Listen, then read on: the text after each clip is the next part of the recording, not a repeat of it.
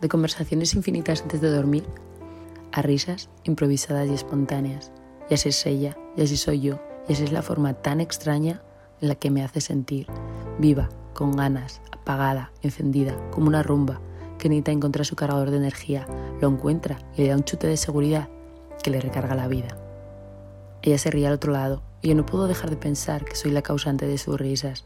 Se ríe de mí y conmigo, de lo que le cuento, de lo que me pasa, de esa confianza mutua que sigue y sigue creciendo.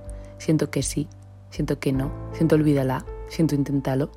Siento que la vida sonríe si la siento cerquita, siento que es más divertida, siento que volaría en esa, en esa sensación perdida cada noche y cada día. Mientras ella cuenta las horas para ver el sol del mediodía, yo cuento las horas para que se vaya de mi vida.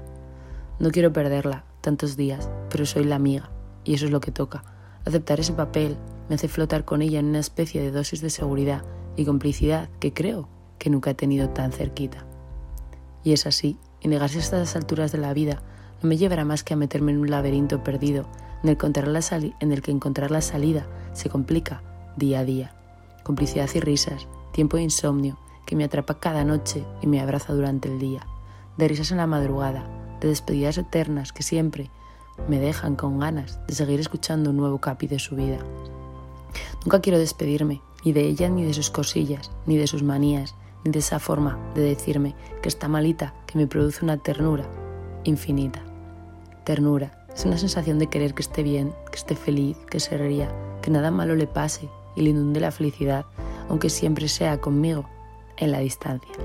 Quiero ser su hogar, su casa, su familia, pero eso es algo que nunca podré alcanzar. Me conformo con esta sensación de amistad sana y bonita que me regala a cambio de nada.